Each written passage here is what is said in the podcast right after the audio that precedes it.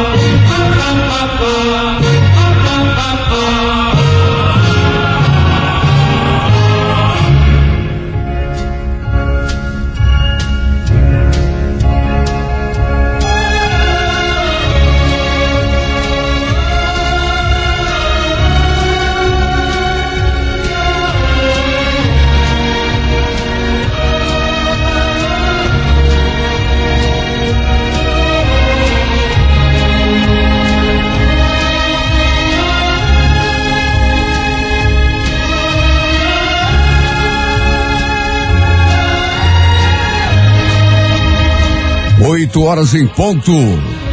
Pois então, geralmente eu leio uma mensagem é, nesse horário com o fundo musical do Tchaikovsky, mas hoje eu vou ler uma o, uma parábola dizendo. É por isso uhum. até que pedi para para Mônica ficar aqui, o, o, o Rafa que está aqui do meu lado também. Claro. Porque essa essa metáfora aqui, essa essa parábola, é uma que eu, eh, eu colocaria no, no, num livro de parábolas que eu ia fazer, no fim acabei não fazendo, ainda Sim. parei. Porque tem, eu gosto de parábola, porque são histórias que contam assim, que retratam a realidade de uma forma poética. digo, Verdade, né? isso mesmo. E essa parábola aqui é uma das mais bonitas que eu já li e já ouvi. Escutem só. Vendo, escuta só, vendo o anúncio de filhotes de cachorro à venda, o menino entrou na loja e perguntou pro dono o preço de cada cãozinho. Aí o homem respondeu: entre 150 e 200 reais cada filhotinho. Aí o menino botou a mão no bolso e puxou uns trocados e constatou desanimado: puxa vida, só tenho 12 e 50. E depois olhou assim pro dono com aquele olharzinho triste, né? Constatando que ele não tinha nem um décimo do dinheiro para comprar o filhotinho e pediu: Eu posso ver os filhotes? Aí o dono da loja sorriu e deu um assobio. E aí surgiu no corredor assim a linda cadelinha Lady, mãe orgulhosa daquelas cinco bolinhas de pelo que vieram logo atrás dela, uma atrás da outra. Aí aconteceu o seguinte: o menino percebeu que um dos cãezinhos, o último, caminhava com dificuldade, mancando, assim de uma forma bem visível. E aí ele perguntou pro homem: o que houve com aquele cãozinho? Aí o homem respondeu: Bom, segundo o veterinário, ele nasceu com um problema na junta do quadril. Vai mancar e andar devagar durante toda a sua vida. Infelizmente, não adianta nem fazer cirurgia, operação, não tem. Em vez de desistir do, do animalzinho, o menino se animou. Pois esse é o cachorrinho que eu quero para mim, ele falou pro dono. Aí o, o dono da loja achou até graça, né? Não, você não vai querer esse cachorro. Aliás, se você realmente quiser ficar com ele, eu te dou de presente. Ao ouvir aquilo, o menininho ficou transtornado. Não, eu não quero que você me dê de presente. Esse cachorrinho vale tanto quanto qualquer um dos outros e eu quero pagar por ele. Eu posso lhe dar esses 12 e 50 que eu tenho aqui no bolso e, e pagando o senhor 10 reais por mês até completar o total. Aí o homem olhou pro menininho assim, sem entender, né? Mas a troco de que que você quer esse cachorro? Você não entende que ele nunca vai poder correr, pular e brincar com você como um cãozinho normal? Nesse momento, o menininho levanta a barra da calça, deixando à mostra a sua perninha mecânica. Deus, olha só. E olhando nos olhos do homem, respondeu: Bom, eu também não corro muito. Por isso, vou precisar de um amigo que entenda isso e não me deixe para trás. Rapaz do céu, coisa linda. Só de contar eu me arrepio. Tá entendendo? Perfeito, lindo, maravilhoso. Muito bonito. Então, eu tô contando essa parábola hoje porque ela tem muito a ver com a carta que eu vou ler às oito e meia da manhã. Que é uma carta um pouco diferente das habituais. É uma carta de amor, mas um amor um pouco diferente. Sim. E tem muito a ver com essa parábola que eh, eu encontrei muito tempo atrás e que faria eh, parte daquele livro que eu ainda vou fazer, mas não vai ser já. Tem muito a ver. É a primeira E- carta das oito e meia? É, das oito e meia da manhã. Tá grudadinha, Legal, Renato. E olha- rádio. Quem não chorar ouvindo essa carta das oito e meia não pode ser chamado de humano. Se eu tiver Mais curioso do que nunca. É, daqui a pouco. Esta é a Rádio 98 FM, aquela que é tudo de bom. Hoje é 18 de dezembro, né, Rafa? Sim, 18 de dezembro, quarta-feira. Dia do museólogo e Dia Internacional do Imigrante. Museólogo? É, museólogo. A pessoa que nasce no dia 18 de dezembro costuma ser inteligente, criativa e original. Tem uma forma liberal e toda própria de encarar a vida, o que nem sempre é bem aceito por pessoas de espírito mais conservador. Não tolera ser controlada, vigiada ou dirigida, pois, por natureza, só consegue explorar o seu potencial por inteiro quando faz o que gosta e da maneira como lhe dá na veneta. Por ser muito espontânea, às vezes a pessoa do dia 18 de dezembro provoca algumas situações de constrangimento. É do tipo que diz o que pensa de maneira clara e automática. Detesta fingimento e falsidade. Por seu temperamento inquieto e sempre sedento de novidades, costuma adaptar-se às mais diversas atividades e situações com extrema facilidade. No amor, a pessoa do dia 18 de dezembro é, só é feliz quando encontra uma pessoa muito especial capaz de entender a sua necessidade de liberdade. Também nasceram no dia 18 de dezembro que é, que é? o cineasta Steven Spielberg, Opa! a cantora americana Cristiana Aguilera, o cantor Alejandro Sanz. Gosto das músicas dele, João. É, e o bonitão lá, o mestre do, de Hollywood, o ator Brad Pitt. Ah, olha aí, ó. Isso. Para você que hoje completa mais de um ano de vida, um grande abraço, parabéns e feliz aniversário.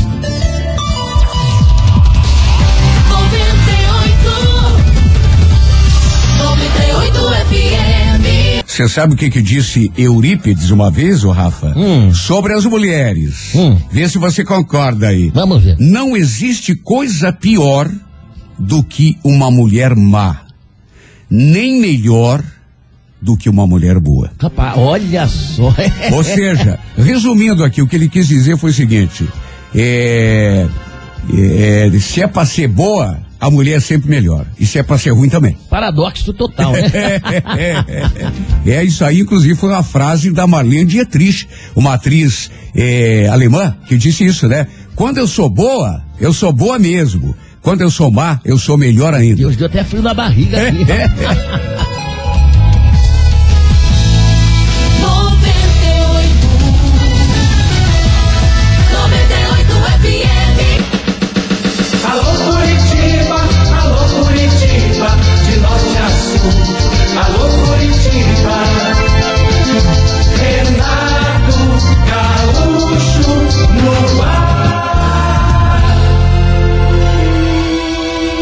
Começa agora o momento de maior emoção no rádio. 98 FM apresenta A Música da Minha Vida com Renato Gaúcho. Quando eu estou aqui, eu vivo esse momento lindo.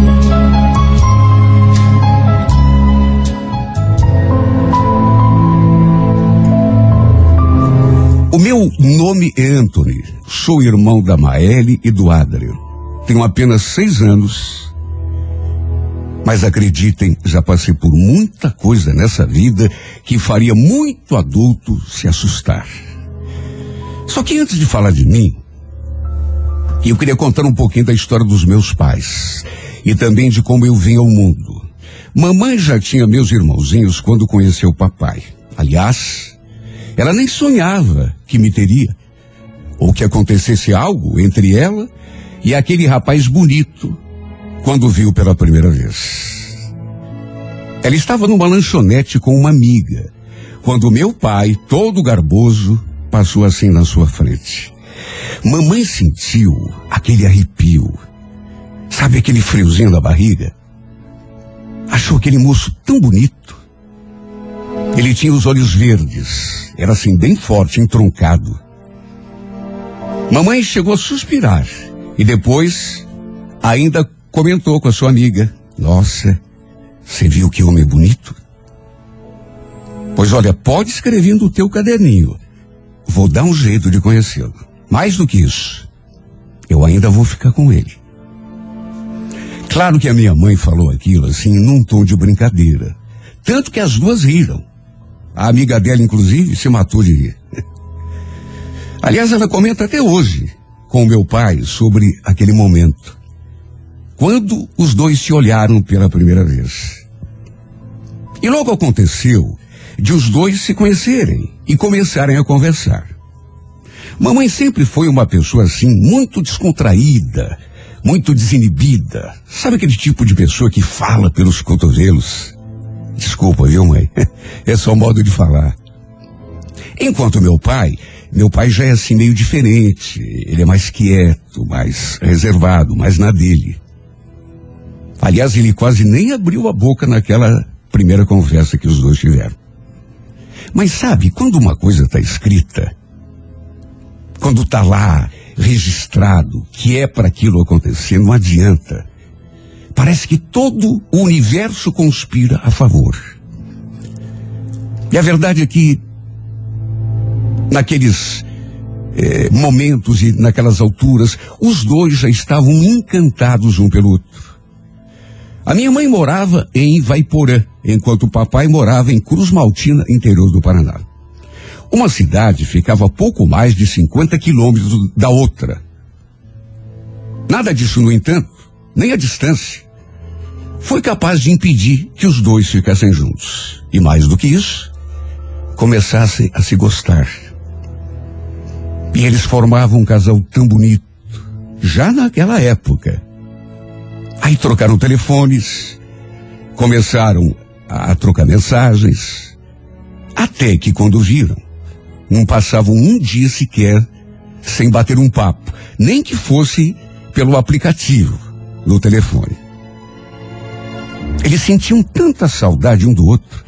Sabe quando a pessoa sente saudade com aquela vontade de estar perto, de beijar, de sentir o cheiro, de conversar, de ouvir a voz. Aquela vontade de ficar perto o tempo todo. Bom, normal, né? Estavam apaixonados. E tanto estavam que papai acabou indo passar um final de semana todinho ali na casa da minha mãe. Aí o papai conheceu os meus irmãozinhos e se encantou por eles também. Na época, a Maíra estava com sete anos e o Adrian com um aninho e pouco, pouco mais de um ano. E o fato é que depois daquela primeira semana, tomado pela paixão e pela saudade, papai passou a passar praticamente todo o final de semana ali na casa da minha mãe. Até que decidiram que já estava na hora de morarem juntos. Eu não estava nos planos nem da minha mãe e nem do meu pai nessa época. Mas uma coisa eu posso dizer: estivesse onde estivesse, eu vibrei de felicidade naquele momento. Pois eles tinham decidido construírem uma vida juntos. Quatro meses depois, veio notícia que, assim, num primeiro momento, preocupou minha mãe. Ela estava grávida de mim. Eu já estava no seu ventre, em forma de semente, crescendo, para me tornar a pessoinha que eu sou hoje. Mamãe ficou preocupada porque o meu irmãozinho era ainda muito novo, praticamente um bebezinho, só tinha um aninho e pouco. De modo que minha mãe ficou assim, pelo menos no princípio, meio assustada imaginando como seria. Praticamente dois bebês, além da nossa irmãzinha, que tinha sete anos. De certo modo, isso a deixou preocupada e muito assustada. Ela ficou imaginando como seria sua vida tendo duas crianças pequeninas dentro de casa. Como faria para cuidar da gente? Mas sabe, com o tempo, com os dias passando, ela foi deixando aquele medo de lado e passou a aceitar com naturalidade. Até porque, no fundo, no fundo, era uma notícia tão boa. Aliás, ela e o meu pai não cabiam em si de tanta felicidade. Porque eu estava vindo para encher a casa de alegria. Mais do que já era, né? Começou então o pré-natal e todo mundo ficava dando palpite, tentando adivinhar se eu era um menino, se eu era uma menina. De dentro da barriga da minha mãe, eu achava até graça quando escutava as pessoas em volta da barriga de mamãe dando palpite. Sim, porque nessas alturas, até escutar eu já escutava. Não entendia nada do que falava, mas ouvia aquele falatório lá fora. Aliás, todo mundo achava que eu seria uma menina. Só minha mãe é que tinha certeza de que eu seria um menino. Sabe como é, né? A mãe é mãe. A mãe sempre vinha. Aliás, coitadinha da minha mãe, viu? Ela sofreu tanto durante a gravidez. Teve muito enjoo, muitas dores de cabeça. A verdade é que eu dei trabalho para ela. Claro que não foi por querer, mas. Até que um dia, durante um exame de rotina, a minha mãe estava na sala do consultório esperando para fazer uma eh, sonografia. E ela começou a conversar com outras mães que estavam ali também, com seus filhos ou grávidas. E uma delas lhe contou uma coisa que deixou a minha mãe preocupada e, e- e muito triste. Segundo essa mãe, sua filhinha nasceria com os pezinhos tortos. Era um problema congênito que tinha aparecido num dos exames. Minha mãe ficou pensando, meu Deus, que coisa triste. Ela ficou triste por aquela mãe. Até que chegou a sua vez de fazer o exame. A médica a examinou, passou aquele aparelho na barriga dela para ver a minha imagem no computador.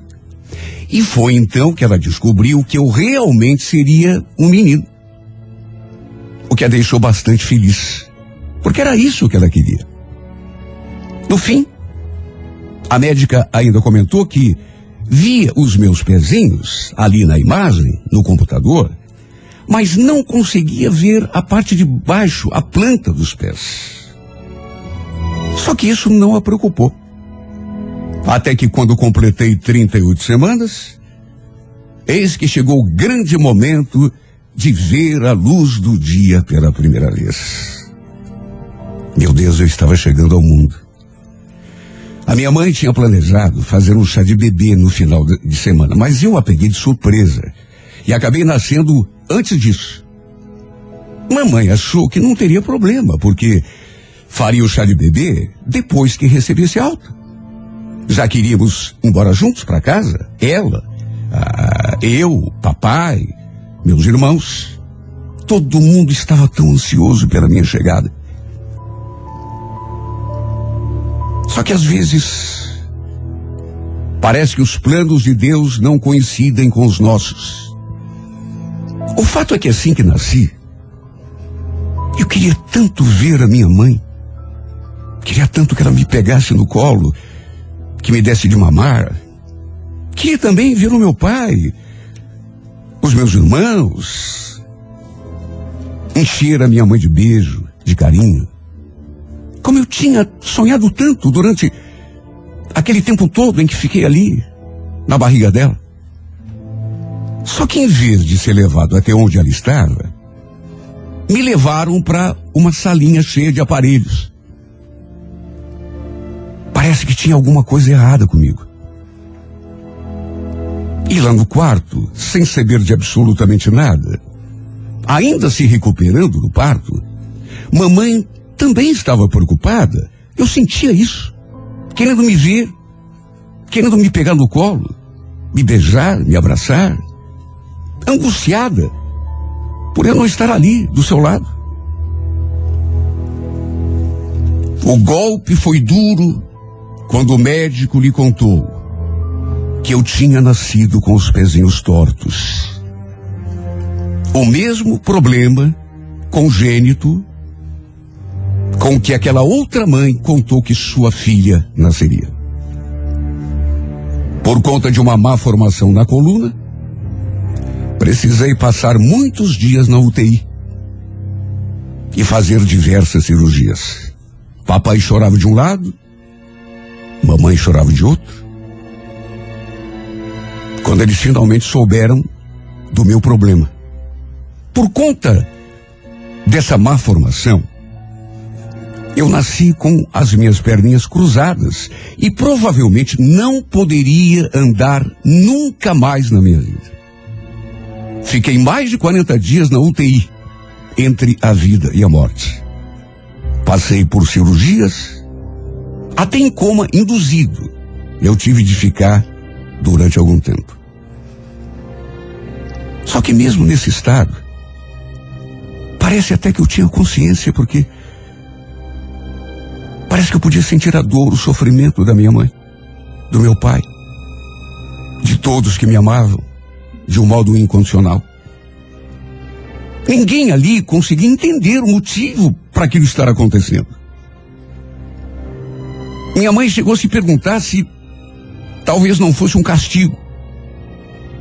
Mas castigo pelo quê, meu Deus? Minha mãe sempre foi a melhor pessoa do mundo.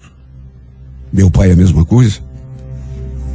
Se bem que eles nunca perderam a esperança de que eu iria sair daquele hospital. De que seria um ser de luz nas suas vidas. Porque nessas alturas, além do problema nas pernas, eu estava correndo o risco de morrer. Mas foi com aquela esperança, aquela vontade de me ter em casa, que no fim eles conseguiram me tirar daquele lugar. Eu acabei reagindo. Comecei a melhorar, até que depois de muita luta, acabei me recuperando e recebendo alta. Acabamos vindo embora para Curitiba, algum tempo depois, por conta do tratamento que eu precisaria fazer. Onde continuávamos vivendo durante muito tempo e continuamos vivendo até hoje. E a verdade é que, apesar de tudo, do trauma, do estado em que todo mundo ficou, eu sempre escuto a minha mãe dizendo que eu sou uma bênção na sua vida. Um presente de Deus, uma dádiva. Um anjo enviado dos céus, que veio para transformá-la, para fazê-la entender o sentido do verdadeiro amor. E sabe esse amor que ela tem por mim? Não só ela, mas ela, meu pai, meus irmãos, me faz a cada dia mais forte para prosseguir nessa luta. É por eles que eu vivo. É por esse amor. Porque apesar do problema que eu tenho nas pernas, acreditem, eu sou um menino normal, como qualquer outro. Gosto de brincar, gosto de sorrir, gosto de fazer amigos, sou bagunceiro, sou companheiro, sou parceiro. Sabe, eu sou assim, um menininho do bem. E uma das minhas características é que eu adoro os animais. Mas adoro. Tanto que aqui em casa, por exemplo, tem um monte deles. Tem um homem de ferro, que é um gatinho que a gente encontrou no meio do mato. A gente ficou com tanta peninha dele, até porque ele estava abandonado, que resolvemos trazê-lo para casa, para morar com a gente. Mas por quem eu me encantei mesmo nesses últimos tempos foi o bebê Flash, o nosso cachorrinho. A gente o encontrou perto da bica. E o coitadinho estava chorando, tremendo de frio. Tão magrinho, tão, tão abandonado. Dava para ver que estava com fome. Era bem filhotinho ainda. E, e a conclusão a que a gente chegou é que ele devia ter se perdido da mãe, ou então, quem sabe tenha sido abandonado. Isso é tão comum hoje em dia, né? Coitadinho, dava para ver que ele estava com medo. Sabe os olhinhos assim de bichinho assustado? E era um cachorrinho tão bonito que logo nos fez cair de amores por ele. Não apenas eu. A gente pensou no mesmo instante. Vamos levar esse cachorrinho para casa? Vamos cuidar dele, dar comida, água.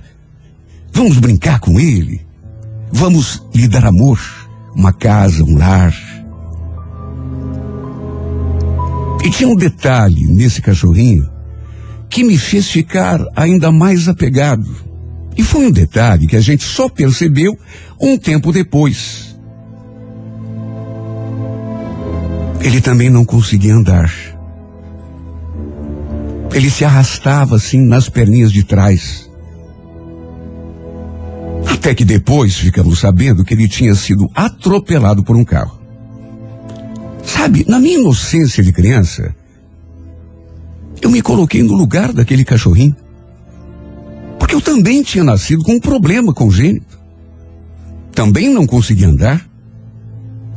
E de certo modo eu acho que isso acabou me identificando com ele. E eu senti naquela hora que nós podíamos ser amigos, companheiros um do outro, parceiros.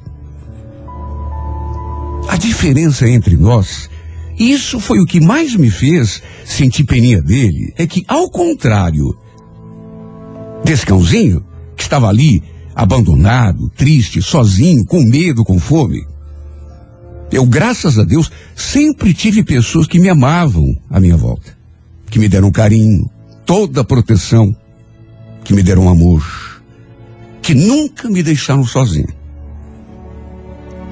Eu sei que é uma coisa diferente, que eu sou uma criança de outra raça, eu sou humano. Ele é apenas um cãozinho, mas sabe, para mim não faz nenhuma diferença. E eu pensei no quanto ele ficaria feliz se tivesse alguém para cuidar dele. Como aconteceu comigo. Para lhe dar amor, para lhe dar carinho, para brincar com ele, para fazê-lo sentir que apesar do problema que ele tem, ele não está só. Que ele tem uma família, que ele tem gente que o ama, que ele vai ter toda a proteção do mundo pelo resto da vidinha dele. Sabe, olhando para aquele cachorrinho, eu senti que ele seria muito feliz se, se tivesse alguém para amá-lo. Do jeito que eu era feliz. É tão triste ser sozinho nesse mundo. É tão triste ser abandonado e, e não tem ninguém para lhe dar um pratinho de comida, um, fazer um carinho. Mesmo para um cachorrinho. Pois eu tenho certeza de que apesar das nossas diferenças, nesse ponto nós somos iguais. Assim como eu, ele também sente fome, sente frio, sente falta de um carinho, sente falta de amor. Os bichinhos têm sentimentos, assim como nós. Só que no começo eu, olha, enfrentei uma barra, porque os meus pais não queriam deixar a gente ficar com o bebê Flash. Porque já tínhamos dois cachorros, dois gatos, além de outros animais. E por conta da condição dele, era um cachorrinho especial, que precisava de cuidados. Eles acharam que a gente não teria condições de cuidar dele e ficar com ele. Meu pai, inclusive, não gostou nada, nada quando soube da novidade, quando chegou em casa. Tanto que, nervoso, ele pegou o bebê Flash e disse que ia levá-lo embora dali de casa. Nós ficamos chorando tanto, tanto. Choramos até de madrugada, pedindo para o nosso pai que ele fosse lá onde tinha deixado o bebê Flash e o trouxesse de volta. Aí papai, que já estava um pouco mais calmo, e que também sempre teve um coração de ouro, ficou com pena da gente e saiu para a rua para ver se conseguia achá-lo de volta. Só que nada. Procurou, procurou, procurou. Meu Deus, a gente ficou tão triste. Rezamos para que Deus cuidasse dele, que não deixasse passar frio nem fome.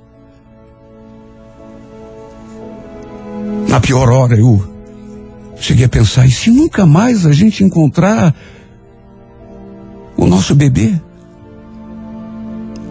E se ele cair na mão de, de- dessas pessoas que a gente sabe que tem pessoas ruins que até judiam dos bichinhos, que não, não tem um, um pouco de pena, que, que em vez de proteger, judia dos bichos. Ou mesmo que que ninguém jude dele, mas e se ele continuar sozinho, com fome? Ele vai morrer de fome ou de frio. Tava frio naquela época. Olha, eu fiquei tão preocupado que não consegui nem dormir aquela noite. Eu só queria saber do meu parceirinho, do meu amigo. Fiquei a noite toda em claro, pensando onde que ele estaria aquela hora. Completamente abandonado, triste, e o pior com aquele probleminha que o impedia de caminhar. Nem fugir ele poderia. Se algum perigo se aproximasse. Só Deus é que sabe da minha tristeza. Até que de repente, como se fosse um milagre, no dia seguinte o achamos no caminho da escola. Lembro que ele estava na frente do portão de uma casa, ali perto. Eu não consigo expressar em palavras a alegria que tomou conta de mim. De mim e dos meus irmãos. A nossa felicidade. Eu olhava para ele, o beijava e, e pensava, encontramos o nosso bebê Flash. Só que por conta da situação dele, do probleminha congênito que ele tem, a gente aprendeu que não basta apenas o nosso amor. Por isso que papai ficou nervoso aquele dia. A gente é gente pobre. Não tem muita condição. De modo que o carinho, o amor, são as coisas mais importantes, mas não basta. Como não basta a gente brincar com ele. Ele precisa de muitos outros cuidados. Além de um veterinário, os remedinhos que ele precisa tomar. E eu repito, a nossa família não tem muita condição. Por isso é que, embora ele esteja aqui com a gente, eu até hoje eu, eu fico com tanto medo que o nosso bebê Flash de repente seja apartado de nós. Eu queria tanto fazê-lo, continuar fazendo dele um bichinho feliz. E eu tenho tanta esperança de que ele um dia vai poder brincar como qualquer outro cachorrinho. Vai poder saltar, correr, latir, correr atrás de bola, brincar pelo quintal. Sabe, na minha, na minha alma de menino. Mesmo que os médicos digam que não, eu vou ter sempre essa esperança. Assim como sempre tive a esperança de um dia ser um menino normal. Poder caminhar, brincar como os outros meninos. Sabe, do mesmo jeito que eu sempre fui rodeado de amor, de carinho, é assim que eu quero tratar o nosso bebê Flash. Porque eu tenho certeza de que não foi à toa que o destino o colocou no meu caminho. Não foi à toa que Deus colocou esse cãozinho tão lindo, tão amigo, tão querido na nossa vida. Eu tenho certeza de que o plano de Deus foi exatamente esse. O colocou no nosso caminho para que a gente cuidasse dele, lhe desse amor, lhe desse carinho, lhe desse um lar. E quer saber? Mesmo que ele nunca venha andar, mesmo que ele passe o resto da sua vida se arrastando pelo chão, eu vou amar esse meu amigo para sempre. Porque, repito, foi Deus que o colocou no meu caminho para ser o meu parceiro, o meu companheirinho. Aliás, é o sentimento de todos aqui. Até meu pai, que ficou nervoso aquele dia, porque achava que não teria condições de ficar com ele.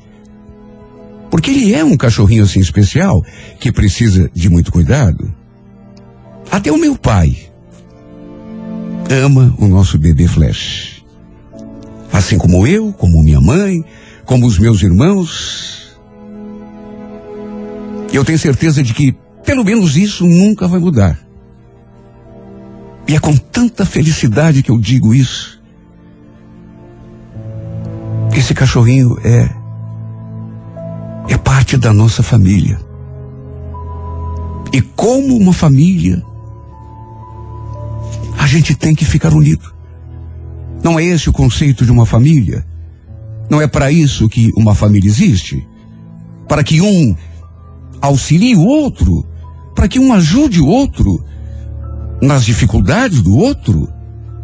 Para que a gente, sei lá, no lugar das condições que nem sempre a gente tem, coloquemos amor e que com esse amor possamos fazer o outro feliz?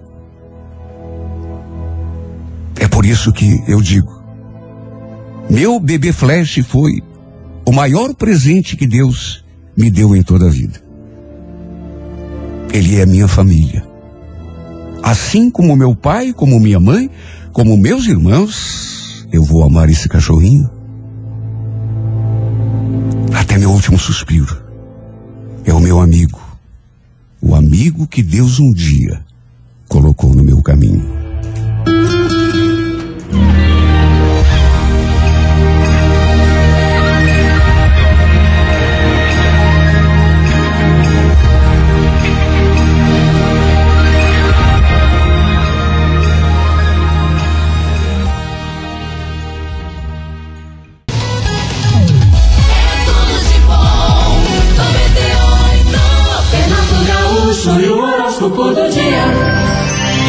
Alô, você do signo de Áries. Ariano, Ariana? Dê atenção exclusiva àquilo que de alguma forma diga a respeito da tua vida, Ariano. Evite envolver-se, mesmo que indiretamente, na vida eh, alheia. Isso é um período que atrai possibilidade de conflitos. Por isso, sempre é bom eh, tomar um certo cuidado, né? No romance, use o charme, o jeitinho, em vez de força ou imposição. A cor é lilás, número 39, horas cinco e meia da tarde. Alô, Toro, bom dia. Taurina, Taurino, um projeto teu que talvez pareça distante, pode ganhar vida nova a partir de uma mudança tua em relação ao comportamento. Não coloque nas mãos de ninguém a realização das tuas coisas, Toro. Porque essa é a melhor maneira de dar com os burros na água, né? Vá lá e faça, providencie, em vez de esperar pela providência. No romance, tolerância nos relacionamentos. Sem compreender e dar um desconto, o convívio pode ficar mais difícil. A cor é violeta, número de sorte, o 70, hora 10 e meia da manhã. Alô, gêmeos, bom dia. Geminiano, geminiana, talvez nem tudo esteja acontecendo de modo a te passar confiança total nos teus projetos de vida. Mas é exatamente nessas horas que você mostra o teu valor, né? O segredo, geminiano, é não dar muita importância àquilo que não esteja apresentando o resultado bom, mas exatamente voltar os olhos para aquilo que está dando certo, mesmo que sejam resultados pequenos e aparentemente sem valor, né? No amor, meça tuas atitudes antes de tomá-las. Depois não adianta, é tirar leite de vaca morta, né? A cor é grená, número 29, hora sete e meia da noite. Alô, câncer, bom dia. Olha, câncer, é, pode sentir uma certa insegurança ao enfrentar uma situação, uma pessoa, mas você deve entender que não há razão real para se intimidar.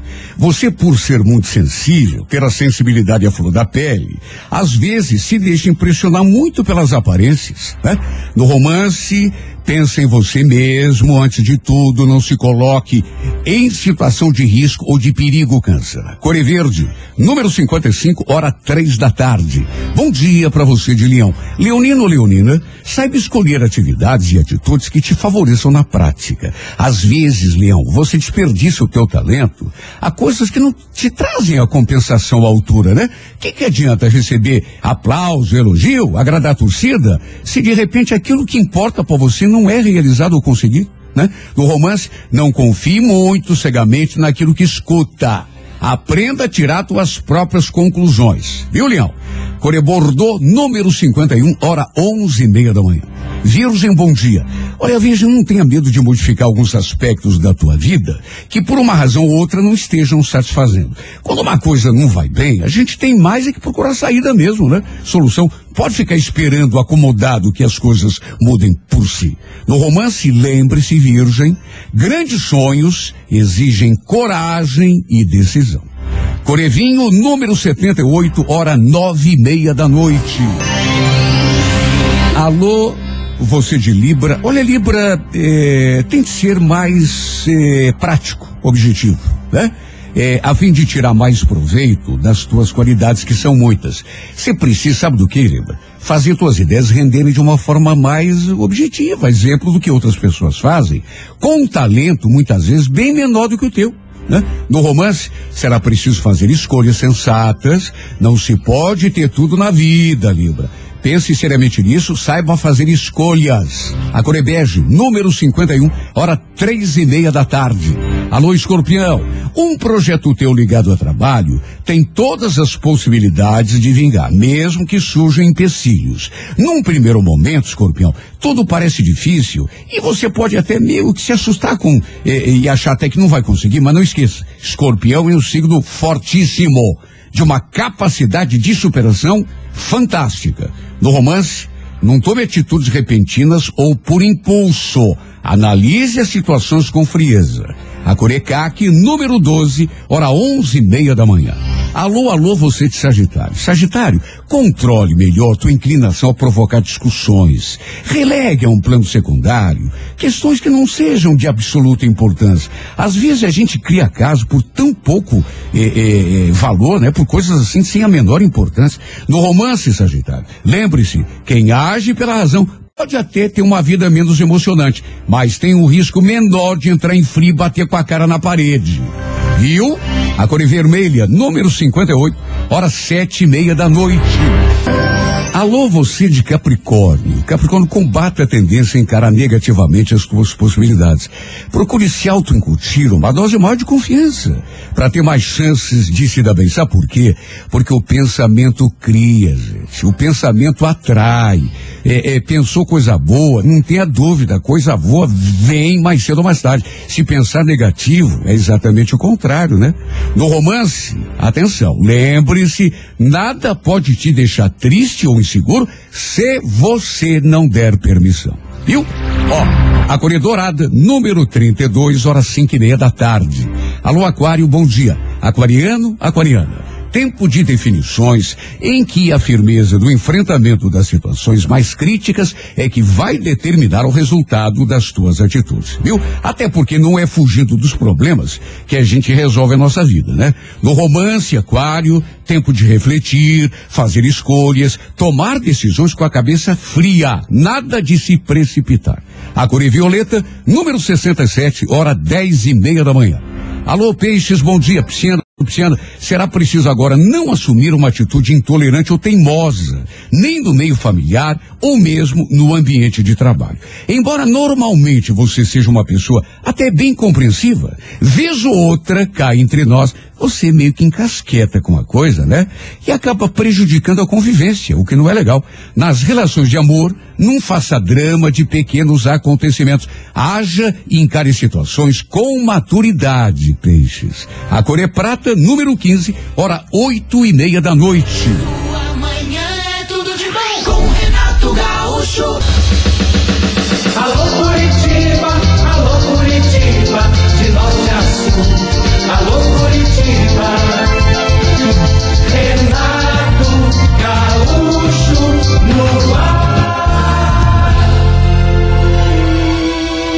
Começa agora o momento de maior emoção no rádio.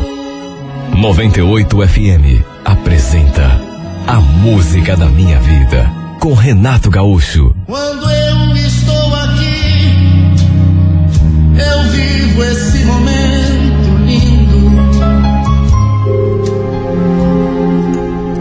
Pra ser sincera, eu já imaginava que depois de voltar a morar ali no bairro, inevitavelmente acabaria topando com alguém da família do meu ex-marido. Eu tinha me separado do Adriano já fazia oito anos. E olha, até então ainda não tinha conseguido entender direito o que tinha dado na minha cabeça para fazer aquela loucura. Porque a iniciativa partiu de mim, de separação. Joguei tudo pro alto e voltei para casa da minha mãe. Eu digo que até então não sabia o que tinha dado em mim porque eu gostava dele. Problema é que eu era muito jovem ainda. Muito inexperiente, imatura. Só tinha 16 anos quando comecei a namorar com ele. Até que resolvemos morar juntos quando descobri que eu estava grávida. Engravidei assim que completei 18 anos. Só que, infelizmente, acabei perdendo o bebê quando entrei no terceiro mês de gestação. E o fato é que isso acabou mexendo um pouco com a minha cabeça. No fundo, acho até que foi por isso que eu resolvi voltar para a casa da minha mãe, porque eu me senti tão desorientada, tão perdida. E o pior é que, como eu já disse, eu gostava dele.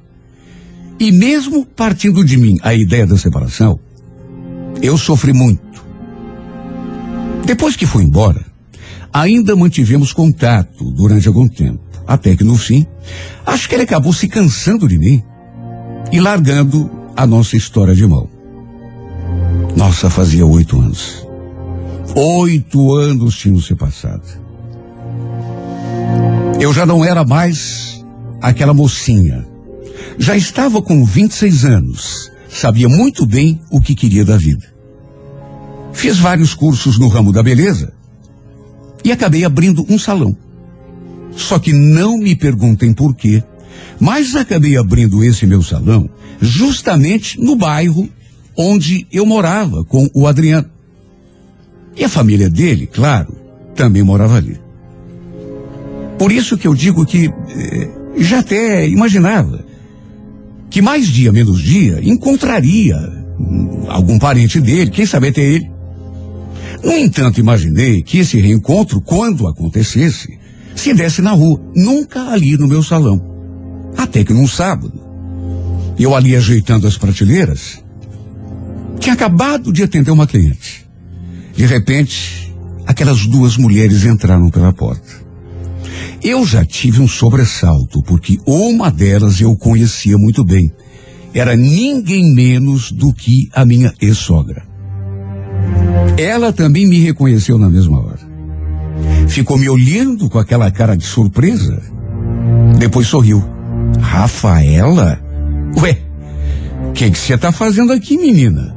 Não me diga que você trabalha nesse salão. Oi, dona Sandra. Puxa, que bom ver a senhora. Então, na verdade, o salão é meu. Eu abri já faz agora um mês e pouquinho. Sério? Bom, eh, parabéns. Ficou muito bonito. Eu não conhecia aqui. Foi a Marlene que falou que tinha aberto um salão novo aqui na avenida e me chamou para vir fazer o cabelo, mas eu nunca imaginei que fosse você, a dona do salão. Olha, a dona Sandra sempre foi um amor de pessoa comigo. Durante todo o tempo em que a gente namorou, eu e o Adriano, ela sempre me tratou como se eu fosse uma filha. Repito, quando a gente começou a namorar, eu era praticamente uma menina. Tinha só 16 anos. E ela sempre me tratou assim muito bem. E pelo jeito, não tinha guardado mágoa da nossa separação. Enquanto eu fazia o cabelo dela, a gente aproveitou para conversar um monte. Ela contou ah, algumas novidades a respeito do Adriano. Falou que ele continuava sozinho, morando no mesmo lugar onde tínhamos morado juntos. Não tinha eh, eh, decidido mora- voltar para casa eh, da mãe quando a gente se separou. Preferiu ficar lá mesmo onde a gente morava. E apesar de ela já ter dito que ele estava sozinho, eu perguntei assim, como quem não quer nada, se ele não estava namorando. E ela confirmou aquilo que já tinha dito. Não, já falei pra você. Ele tá sozinho. Aliás, se você quer saber, eu acho que ele nunca te esqueceu, viu?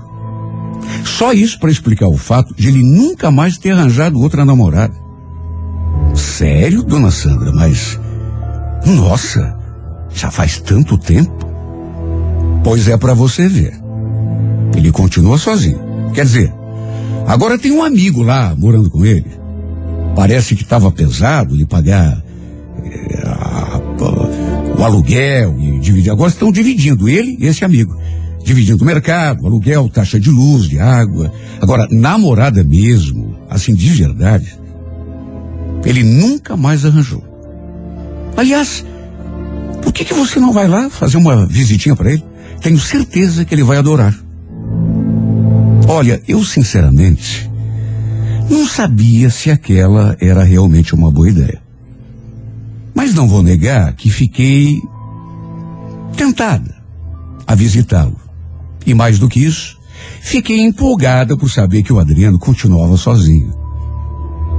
Claro que seria muita pretensão da minha parte imaginar que ele estivesse sozinho durante todos aqueles oito anos por minha causa. Era muito tempo, convenhamos. Sabe? Então não cheguei a imaginar que ele estivesse ainda esperando por mim. Vamos convir. Que pessoa em sã consciência passaria oito anos esperando por outra? Sem sequer saber se o destino ia colocá-las, as duas, de frente a frente outra vez? Nem se sentisse o maior amor do mundo. De qualquer maneira, fiquei feliz.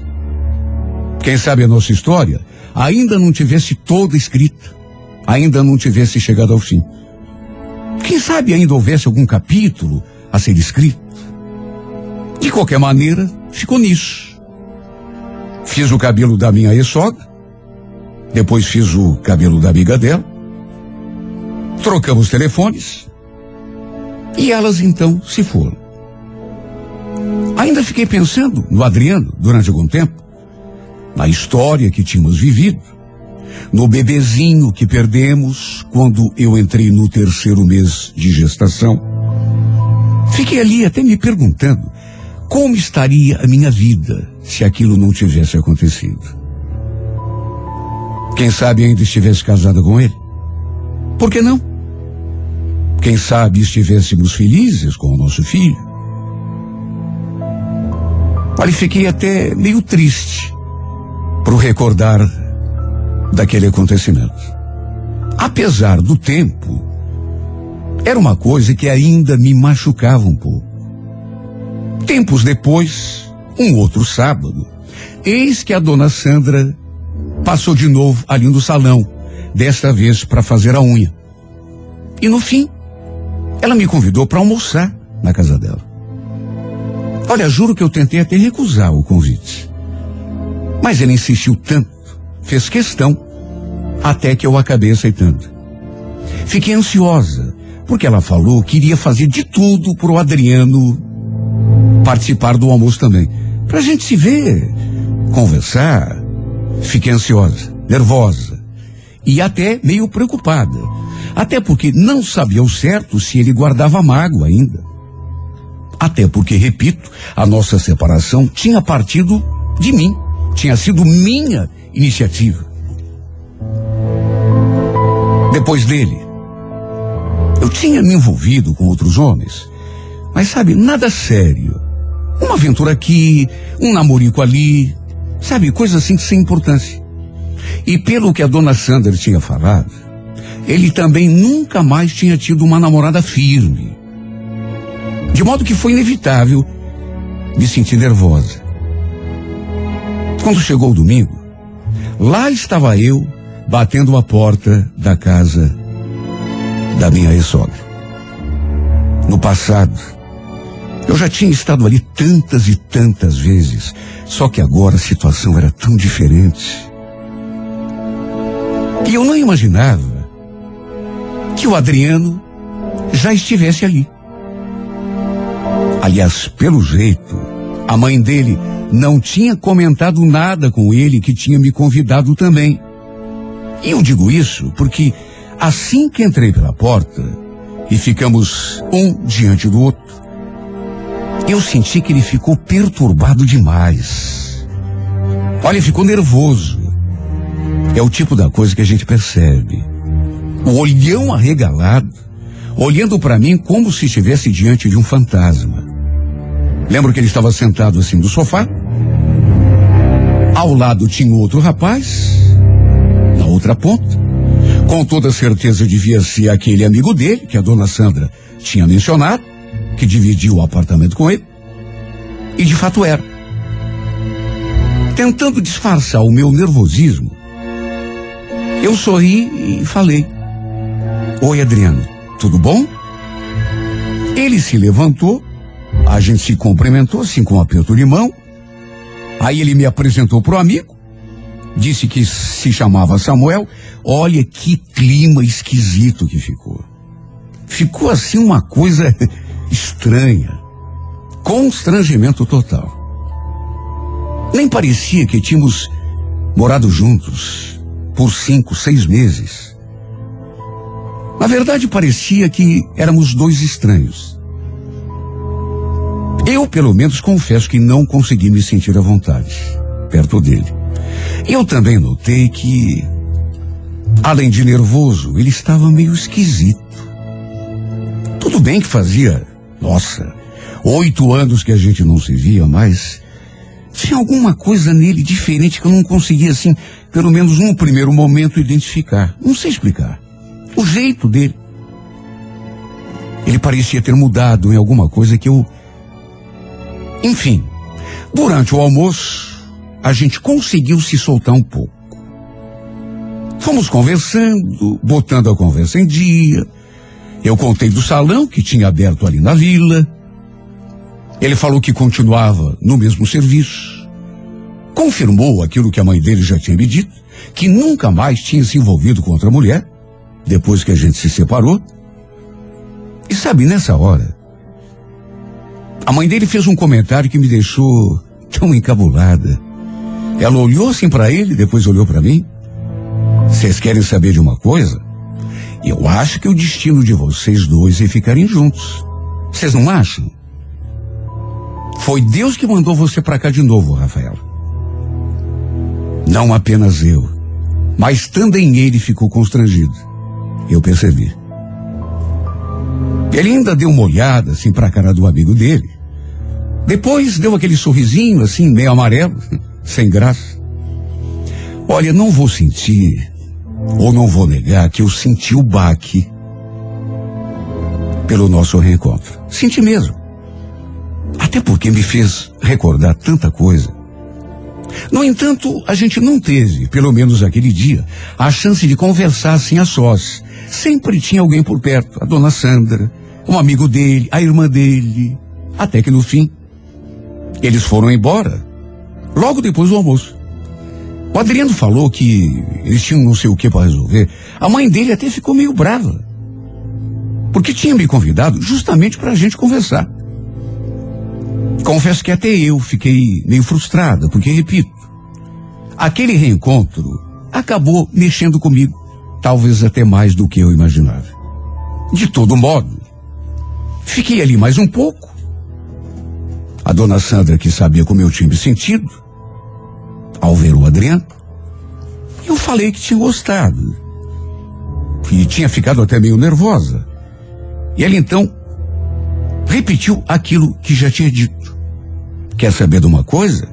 Repito o que já falei.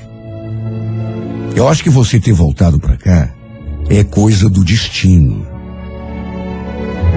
Eu queria tanto que meu filho arranjasse uma companheira, sabe, uma namorada, que goste dele de verdade, que cuide dele quando eu me for dessa vida, que faça uma família com ele. E se você quer saber, eu tenho certeza que você é a pessoa certa para ele.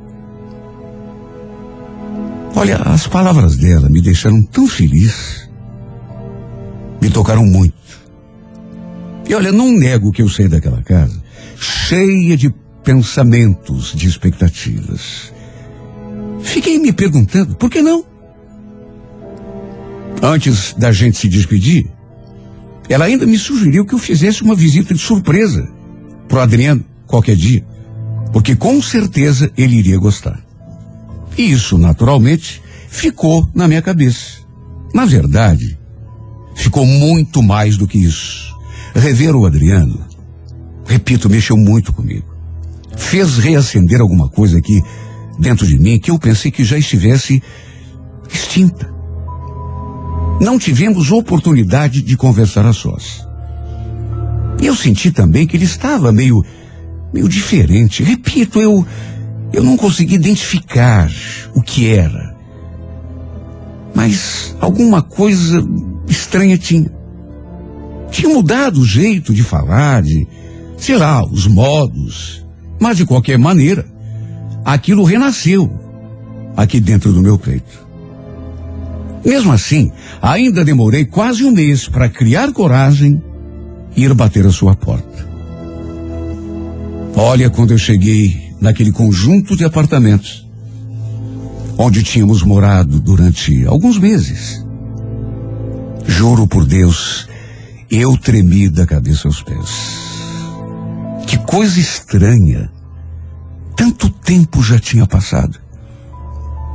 Oito anos não é pouca coisa.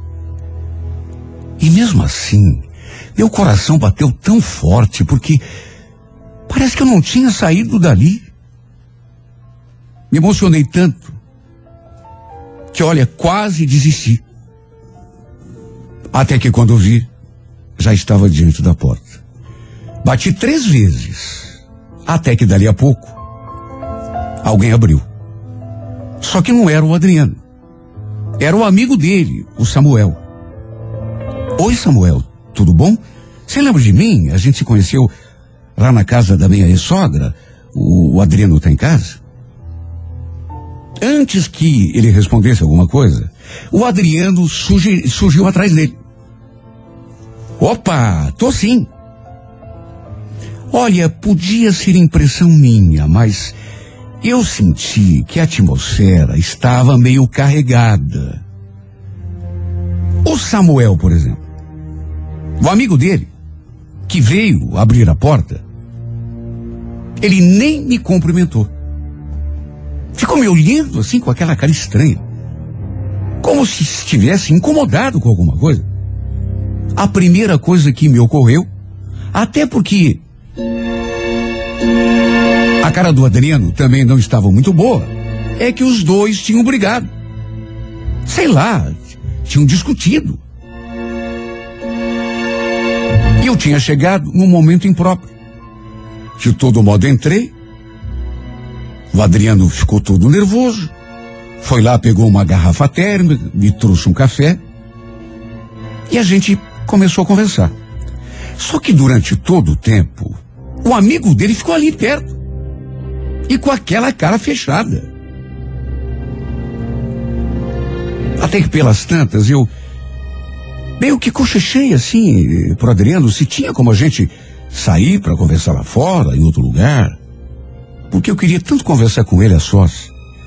E olha, falei assim, bem baixinho, sussurrado, praticamente.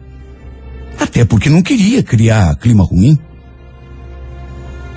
Só que o amigo dele escutou. Porque na mesma hora retrucou. Não vai sair coisa nenhuma, Adriano. O que, que vocês têm para falar que eu não posso ouvir? Por acaso alguma coisa que eu não posso ficar sabendo? Olha, eu escutei aquilo e juro.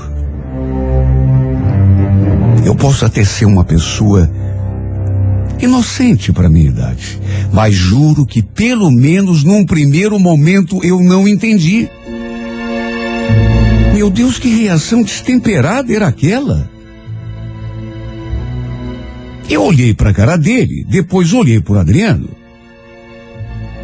E também ele, o Adriano, estava com aquela cara mais esquisita do mundo. Fiquei até meio reação naquela hora. Perguntei, toda sem jeito. Escuta, eu cheguei numa hora imprópria, Adriano. Se você quiser, eu posso voltar depois. Não, não, não. Imagine. É que eu e Samuel, A gente andou discutindo aí por uma bobagem antes de você chegar, mas fica tranquila. Tem nada a ver com você. Ele falou aquilo, olhou pro amigo e franziu a testa.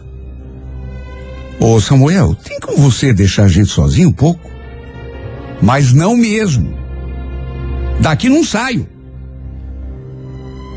Que segredinho que vocês têm para falar um com o outro que eu não posso assistir, não posso vir?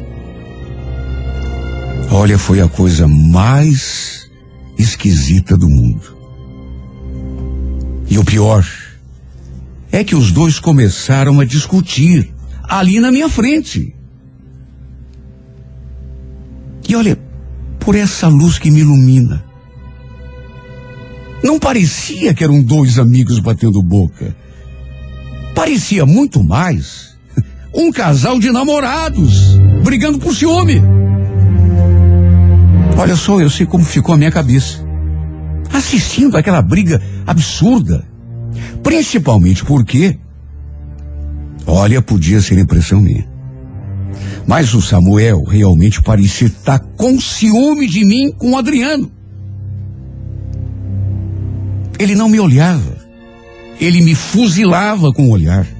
Dava para ver faísca saindo do olho dele. Enquanto os dois discutiam ali na minha frente, eu fiquei me perguntando em pensamento, meu Deus, o que que tá acontecendo aqui? Será que... Olha, eu já estava a ponto de pegar a minha bolsa, ir embora dali o mais rápido possível. Até que de repente, tudo ficou ainda pior. Porque pro meu espanto, eis que o Samuel falou uma coisa que me deixou de cabelo em pé. Eu fiquei paralisada ali naquele sofá. Eu lembro que olhei para a cara do Adriano na mesma hora, me perguntando em pensamento: como é que é? Sabe quando você não acredita? Eu escutei aquilo e deu um nó na minha cabeça.